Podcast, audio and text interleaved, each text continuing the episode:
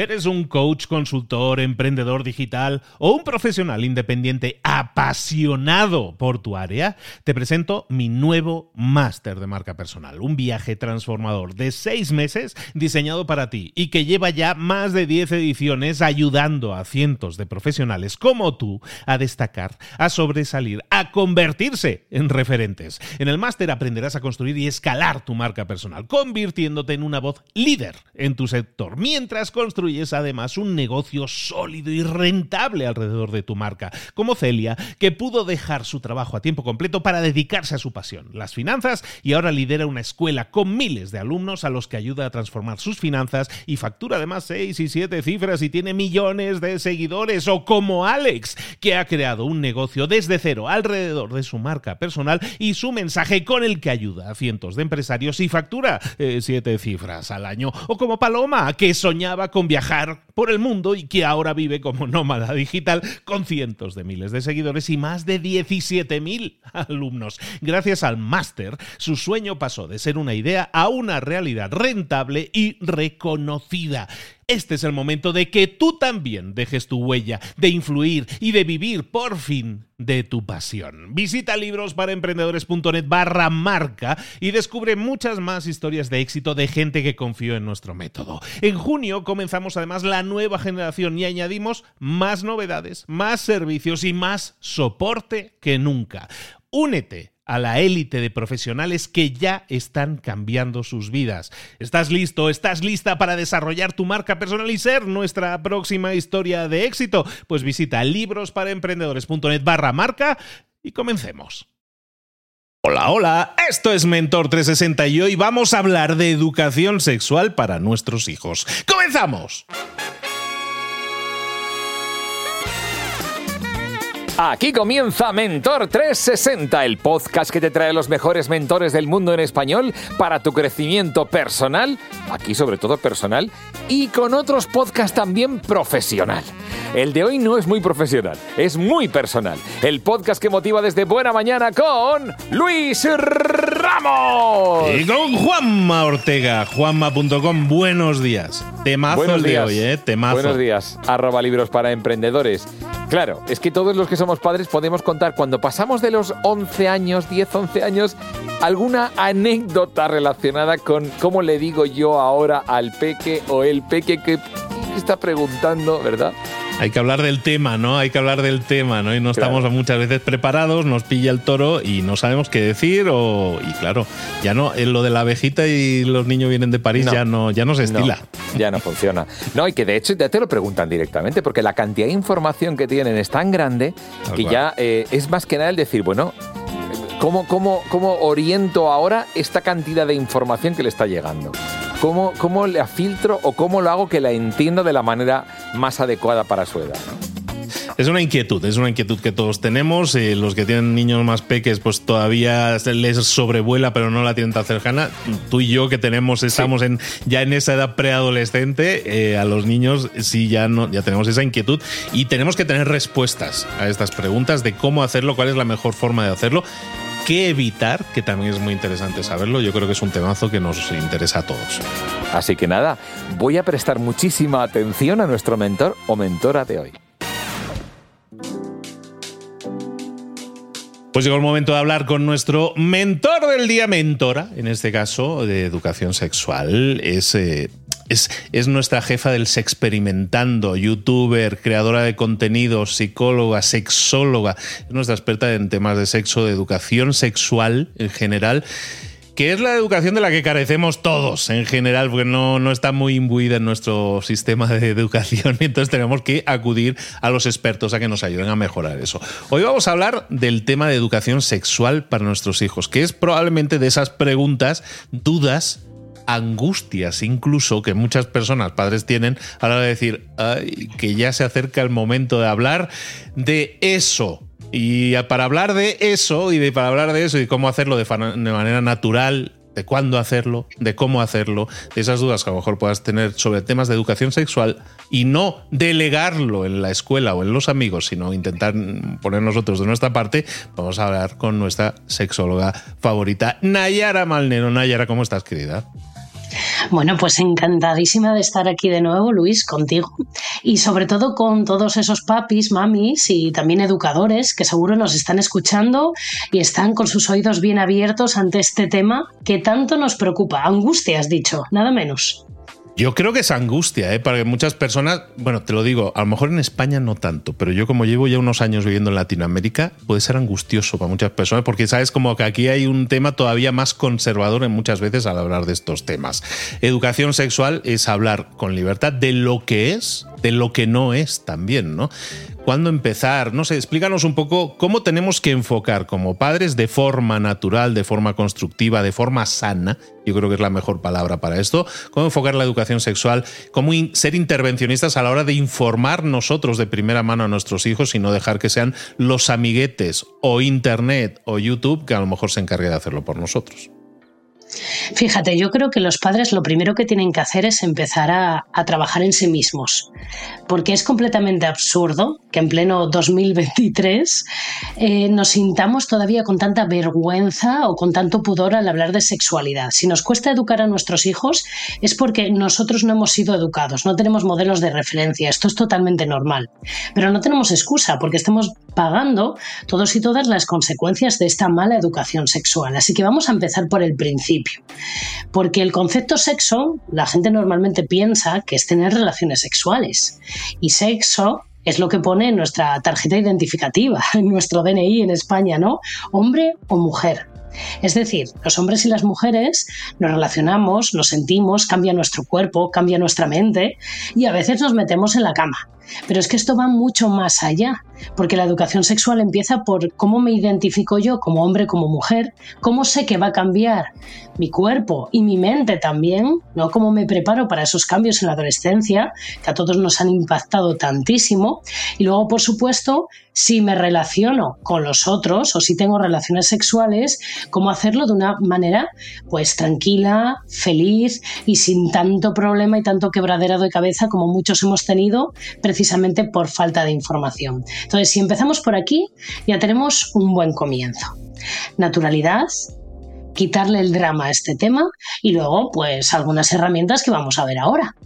A ver, herramientas, esas son las cosas que a mí me gustan. Herramientas, cosas prácticas que podamos utilizar de forma inmediata. ¿Cuáles serían?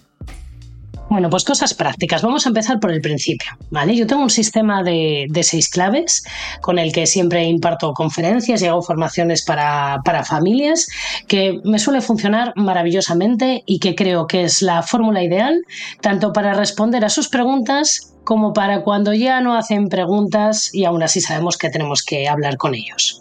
Así que lo primero vamos a desterrar una idea, que es que no hay una edad ideal. No hay una edad ideal porque cuando nosotros pensamos que ya llegó el momento, estamos llegando tarde, siempre llegamos tarde. Y tenemos que salirnos del tema de la charla sobre sexo. ¿Vale? Esa charla que a algunos les ha tocado y que era un verdadero drama. Es drama para quien la da y es drama para quien la recibe. Ya llegamos tarde y la información siempre es poder. Así que vale más empezar temprano y que esto sea una conversación continuada. ¿Cómo podemos empezar? Pues si tenemos suerte, porque esto es un regalo, nuestros niños nos van a preguntar. Y no podemos evadir ninguna pregunta, porque eso es oro puro. Si mi niño me pregunta y yo estoy ahí para responderle o intentar responderle, ya veremos luego cómo lo podemos hacer, ¿vale? Porque no sabemos todas las respuestas. Eso es oro puro. ¿Por qué? Porque cuando sean adolescentes y tengan un problema van a recurrir a nosotros y no a YouTube, a otros colegas o a saber quién. ¿Eh? Entonces, vamos a responder siempre y no vamos a evitar ninguna pregunta. Esto es esencial y la primera clave. ¿Por qué? Porque a nosotros nos cuesta hablar de sexualidad. Por el tabú que existe, no vamos a contribuir con más tabú. Esa es la clave número uno, la más importante. Así que siempre respondemos. No hay una edad ideal, siempre tenemos que estar dispuestos a responder. Bueno, ¿y si no nos preguntan? Mm, vale. Puede, puede que haya dos opciones. Una, a niños pequeños que no preguntan, pero puede ser que ya tengan instaurado el tabú desde muy pequeñitos. Hay niños que ya se les ha inculcado de forma directa o indirecta que hay partes del cuerpo que no se tocan, que hay temas de los que no se hablan, ¿vale? Porque no solo nos preguntan a los padres, eh, se sale, sale la conversación en la escuela, sale con otros amigos, sale en otros contextos, sale en la televisión, en, en un montón de sitios, ¿no? El tabú está instaurado. Entonces, puede ser por ese motivo. Que no nos pregunten no quiere decir que no cause curiosidad. Es absurdo pensar, a mi niño esos temas no le interesan. ¿A qué niño no le interesa cuando ve a una mujer embarazada cómo ha llegado un bebé ahí adentro? ¿O cómo va a salir?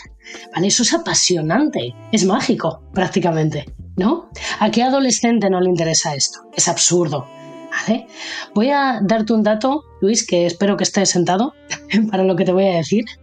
Pero en España el inicio de consumo de pornografía está en los 8 años. Esto es un estudio de la Agencia Estatal de Protección de Datos. Empresas norteamericanas de contenidos eróticos, ¿vale? No voy a mencionar aquí cuáles, pero grandes empresas de contenidos eróticos tienen como usuarios habituales niños de 11 años. Esto es prepubertad. Esto no es normal. Esto es que están consumiendo contenidos que les llaman la atención, que probablemente no entienden, pero que les impactan. Y es la educación sexual que reciben. Con lo cual, aunque no pregunte, es que sabemos en cuanto tengan una tablet, un celular, un acceso a Internet, esta información les va a llegar. Un grupo de WhatsApp. No se, se pasan las cosas más llamativas. Así que tenemos que llegar antes. Si no preguntan, tenemos que iniciar nosotros la conversación. ¿Eh? ¿No te llama la atención esa, esa mujer que va a tener un bebé? No, siempre, siempre. ¿O qué ocurre cuando ven animales? Muchas veces ven animales copulando. O adolescentes. Vámonos a los adolescentes. ¿Por qué no preguntan? Porque se creen que ya lo saben todo. Bueno, de hecho, saben bastante más que muchos de nosotros. ¿eh? La adolescencia se caracteriza por una percepción bajísima del riesgo. Hmm, percepción baja de riesgo. Con poca información, ya está, ya la hemos liado. ¿eh?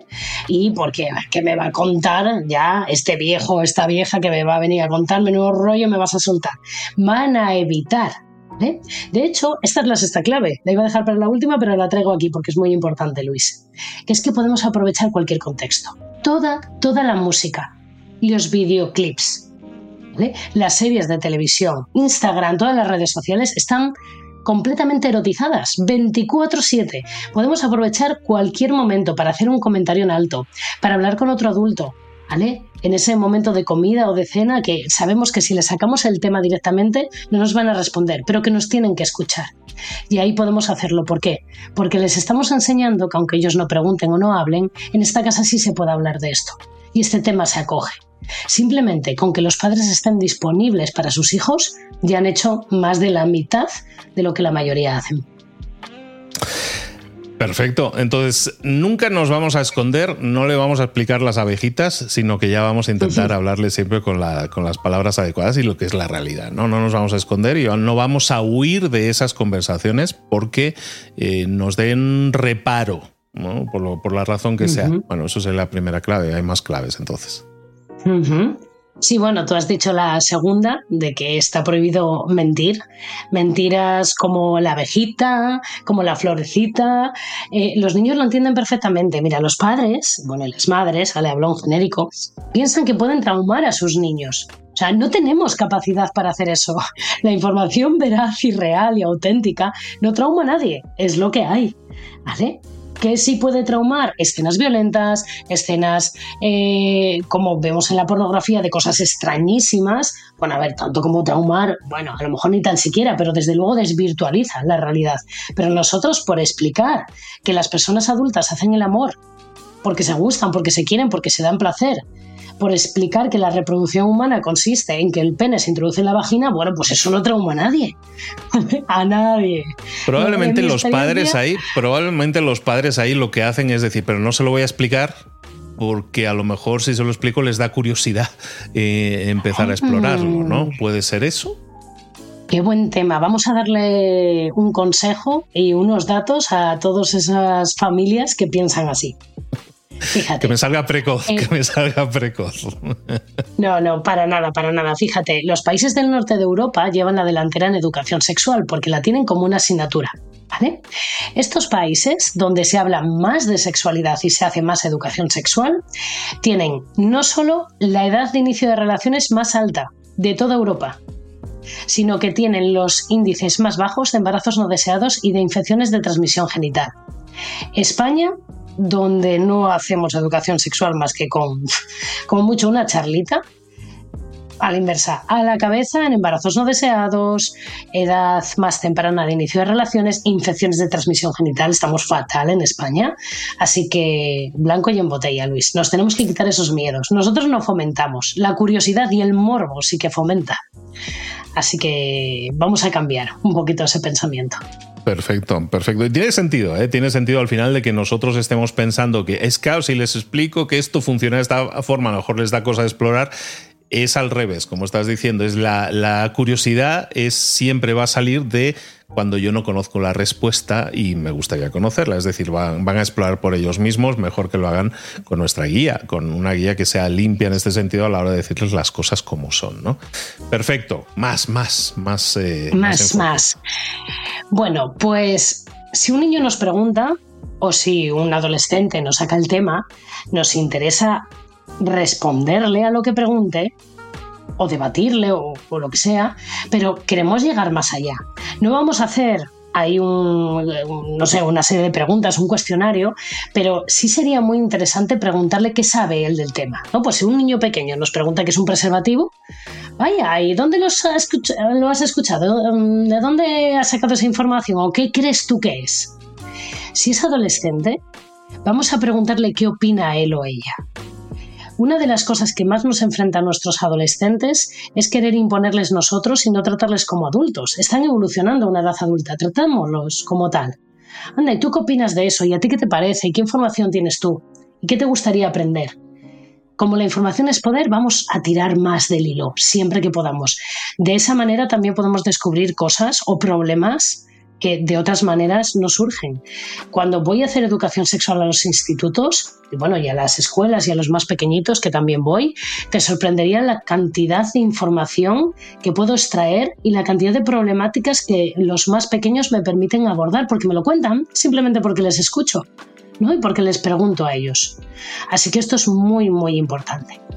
Luego, otra de estas claves, Luis, es el tema del hacer hincapié en los riesgos.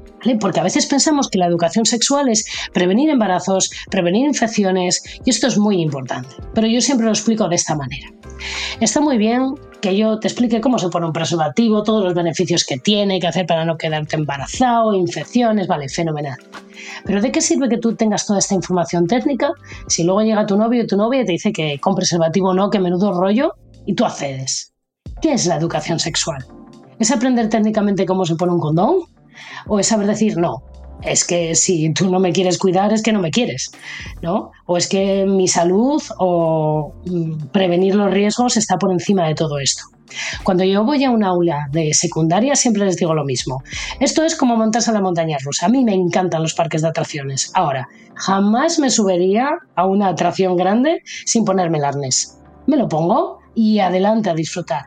¿Qué vamos a hacer? Saber cómo prevenir los riesgos para luego pasarlo muy bien.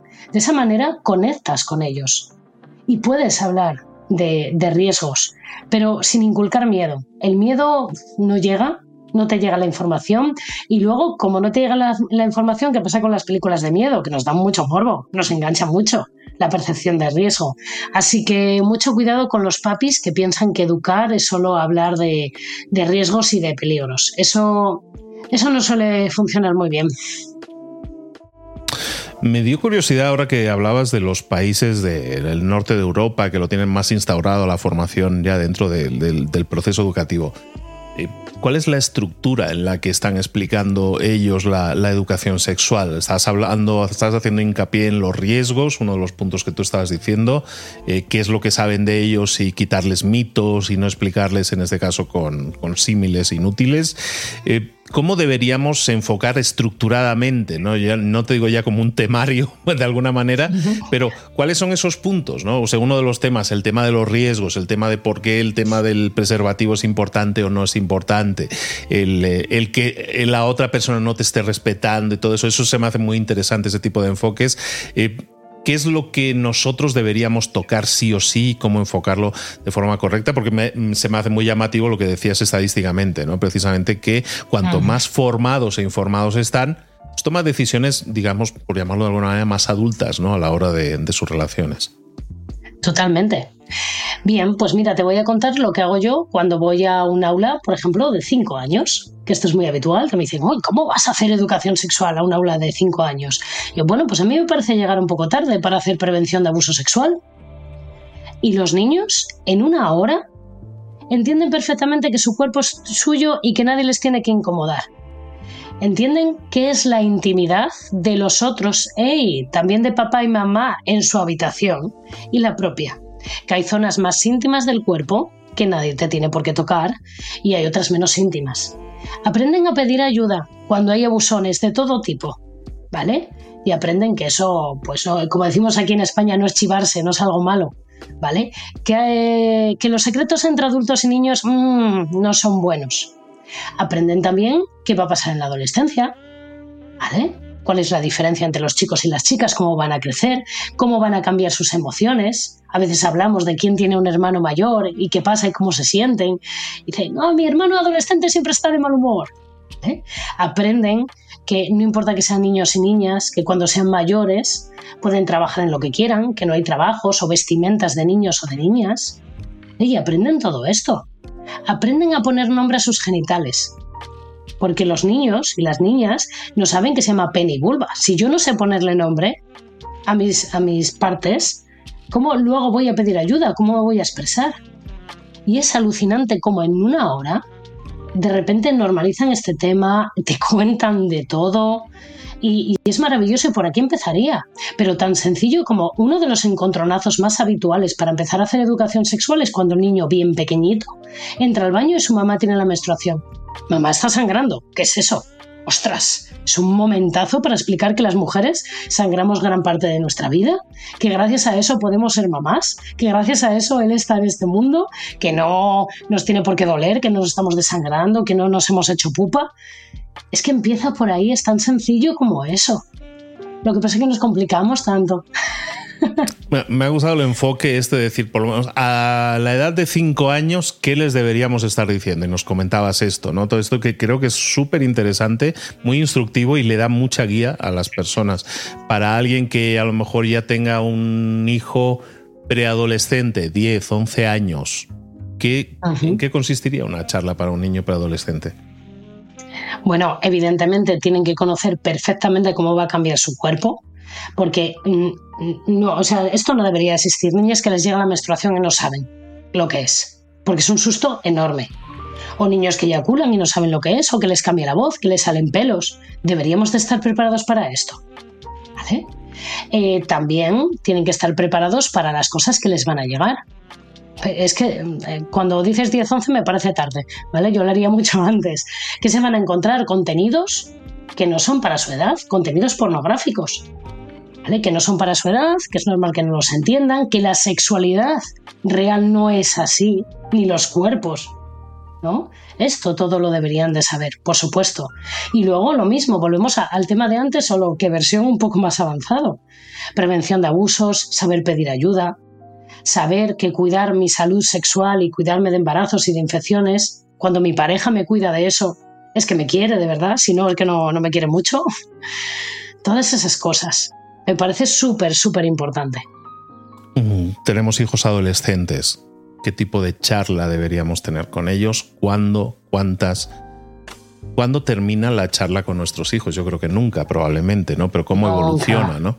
¿Cómo evoluciona y en qué momento eh, incluso te diría estadísticamente, porque hablabas de estadísticas de cuando empiezan a consumir eh, contenidos eh, adultos, ¿en qué momento un promedio, podemos decir, los eh, niños o los adolescentes empiezan a tener relaciones sexuales?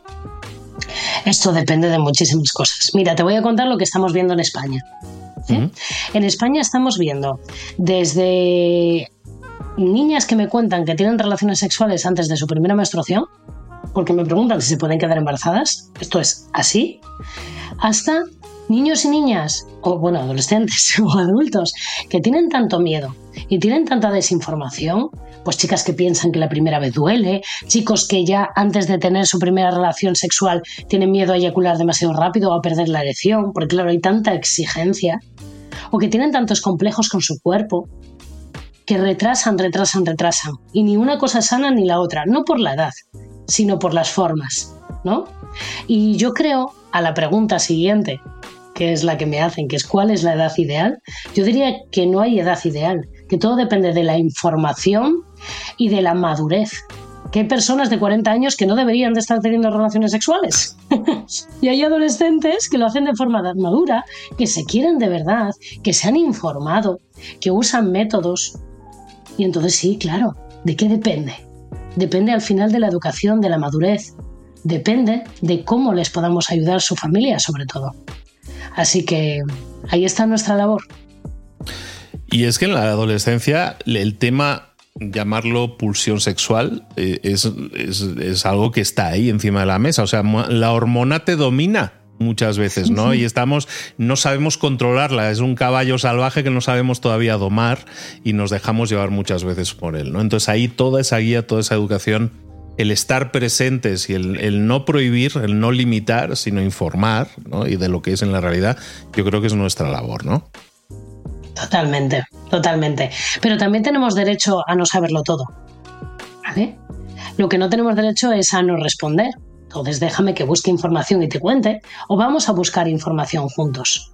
Y si me da vergüenza, vamos a reconocerla porque también somos educadores emocionales de esto me da vergüenza, porque yo tengo un tabú, porque a mí no me han enseñado, pero como sé que es tan importante para ti, me recompongo de mi vergüenza y vamos adelante con ello, a buscar información. Así que si nos da, nos da inseguridad, si nos ponemos nerviosos, doblemente bien. Hacemos más educación todavía. Perfecto. ¿Alguna clave más o hacemos un sobrevuelo de, todas las que hemos estado viendo hoy? Que han sido bastantes Venga, vamos a hacer un sobrevuelo. A ver, nos estabas diciendo que básicamente no tenemos que. no hay una edad ideal, que debemos eh, contestar todo, eh, lo que se nos pregunte, no, no rehuir de, las preguntas incómodas, que podamos, la incomodidad es nuestra, no de ellos. Eh, lo de las abejitas y los cigüeñas y París, esto mejor no lo tocamos. preguntarles qué opinan, qué saben del tema, ¿no? También eso hemos estado tocando, lo que es importante. Hacer hincapié en los riesgos, estabas comentando. Y luego me ha gustado Pero Sin meter miedo. Exacto, exacto. Sí, al final es complicado porque estamos metiendo, cada uno mete sus sesgos, ¿no? Somos mucho de sesgos y siempre va a ser muy difícil hacerlo ser, ser equitativo ¿no? en ese sentido, pero bueno, hay que intentarlo por lo menos. Eh, estábamos hablando de, niños de 5 años o incluso menos, hablar de, de los límites de su cuerpo, de todos esos niños, adolescentes de 8, 9, 10, 11 años los cambios que vienen, informarles a adolescentes cómo funcionan las relaciones sanas, en ese sentido que es una relación sana que no lo es, y, no escandalizarse porque tu hija no ha perdido nada y o tu hijo no es un bicho ni un salido ni nada de eso, sino entenderlos que son personas que tienen ese tipo de, de pulsión, que tienen hormonas como tú las tienes y que si nos analizamos, yo creo que todos éramos iguales, con nuestras dudas, con nuestros complejos, con nuestras formas de. nuestras dificultades para aceptar nuestro cuerpo, que creo que es otro de los grandes temas. Y no sé, cosas que me puedo haber dejado. Buah, me ha parecido fabuloso, menudo resumen. Y sabes que, Luis, una última cosa. Los profesionales estamos para ayudar, hmm. pero los profesionales intentamos ser muy objetivos. Nuestra labor es la objetividad. La educación en valores es una cuestión de los padres. Así que si algún papi o mami piensa que no se deben tener relaciones hasta el matrimonio, tiene que decirlo. O si piensa todo lo contrario, tiene que decirlo. Pero somos nosotros los que tenemos que educar en nuestros valores familiares a nuestros hijos e hijas. Así que adelante, que no lo haga otro. Que no lo hagan las redes sociales o el influencer de moda. Porque seguramente no va a encajar con, nosotros, con lo que nosotros queremos. Ahora que estabas hablando de los profesionales, última pregunta. ¿Te llega gente con el niño, con el hijo, y decir, Nayar, explícale tú Explícate. O sea, te delegan a ti la, tarea de la enseñanza en ese sentido. De decir, oye, que mi hija está ahora preadolescente o que empieza a ver, empieza a quedar con chicos, te llegan a ti como diciendo, explícale las cosas de la vida, Nayara. Sí, por supuesto, por eso me llaman tantas asociaciones de padres y madres, institutos, sí, sí. Pero tenemos que educarles a ellos, pero tenemos que educarnos nosotros también. Te voy a decir una cosa, mm, cada X meses organizo talleres virtuales para padres de cómo hacer educación sexual en familia y siempre son un, un exitazo. Y creo que cada vez somos más conscientes de que necesitamos invertir en esto y en aprender. Así que esto me pone muy contenta, me da mucha esperanza. Estamos evolucionando, lento pero seguro, nos cuesta. La cabeza la tenemos dura muchos. Bueno, pues eh, hoy hemos estado hablando de educación sexual para nuestros hijos, hemos hablado de, de cuándo, de qué decirle, de cómo decirlo, de cómo no decirlo también, ¿no? Todo eso nos puede ayudar a dar pasos y que cada uno evalúe en qué punto está eh, en su relación con la educación sexual de sus hijos que en esto no se delega, que esto no se delega, que tenemos que estar presentes y ser parte importante en, en sumarles información, valores, la forma de verlo de una forma sana, intentar no ser sesgados. Bueno, pues un tema que da para mucho y, y como siempre invitamos a la gente que quiera saber más que te siga. Ayer, ¿a dónde te pueden localizar? Fenomenal. Pues me pueden seguir en mis redes sociales, principalmente Instagram y YouTube, Sexperimentando, aunque como mi nombre es así un poco raro, seguro que me encontrarán fácilmente. Y bueno, que sepan también que Sexperimentando es el nombre de mi libro de educación sexual para adolescentes. Así que quien quiera también se lo puede llevar dedicado desde mi web. Ahí le animo, pero no vale con hacerse con el libro y luego desprenderse de responsabilidad. ¿eh? El libro es una ayuda un complemento. No nos escaqueamos. Esa herramienta, esa herramienta. Como no, comprar el, Si compras el martillo, no se clava el, clavo. Hay que usarlo. En este caso, el libro también hay que usarlo. Bueno, pues ahí lo tenéis, un montón de información para seguir a Nayara y seguir aprendiendo de, en este caso, de lo que hemos estado hablando hoy, de educación sexual para nuestros hijos. Eh, Nayara, muchísimas gracias por haber estado con nosotros. Te esperamos por aquí muy pronto. Un placer. Hasta la próxima. Música que todavía no conoces. Bueno, bueno, bueno. Después de esta conversación con Nayara, después de los temas importantes que hemos tratado, sobre todo cuando se habla de nuestros hijos, lo mejor es poner música. Esto se llama No Love. I mean. Ah, y si no lo entiendes es que está en coreano. Claro, es K-pop.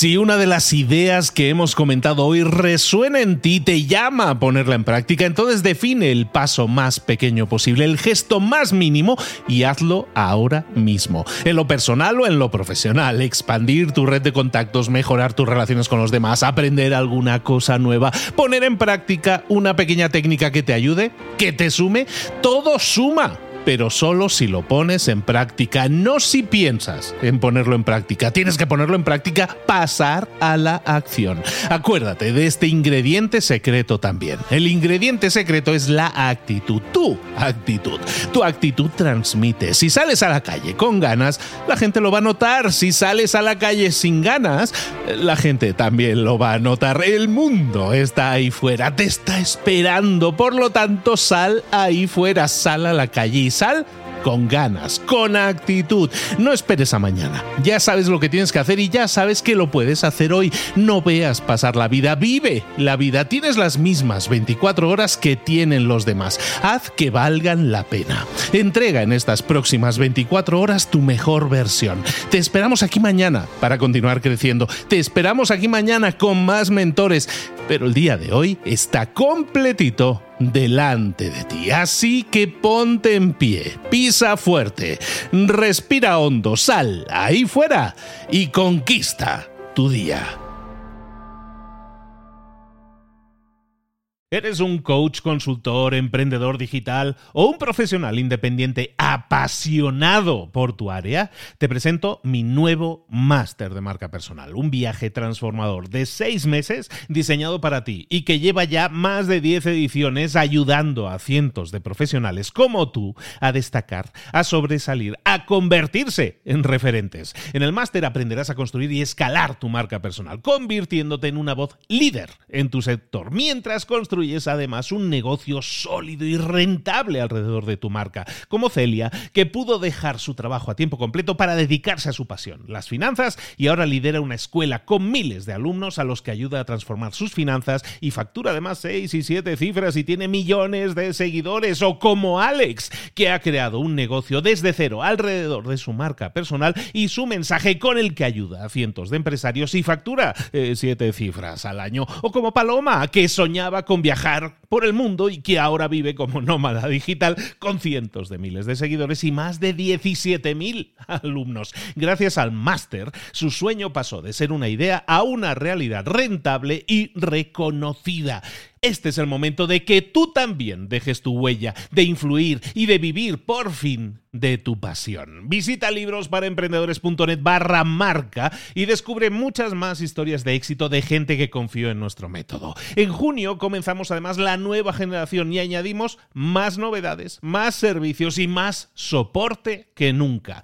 Únete a la élite de profesionales que ya están cambiando sus vidas. ¿Estás listo? ¿Estás lista para desarrollar tu marca personal y ser nuestra próxima historia de éxito? Pues visita librosparaemprendedores.net barra marca y comencemos.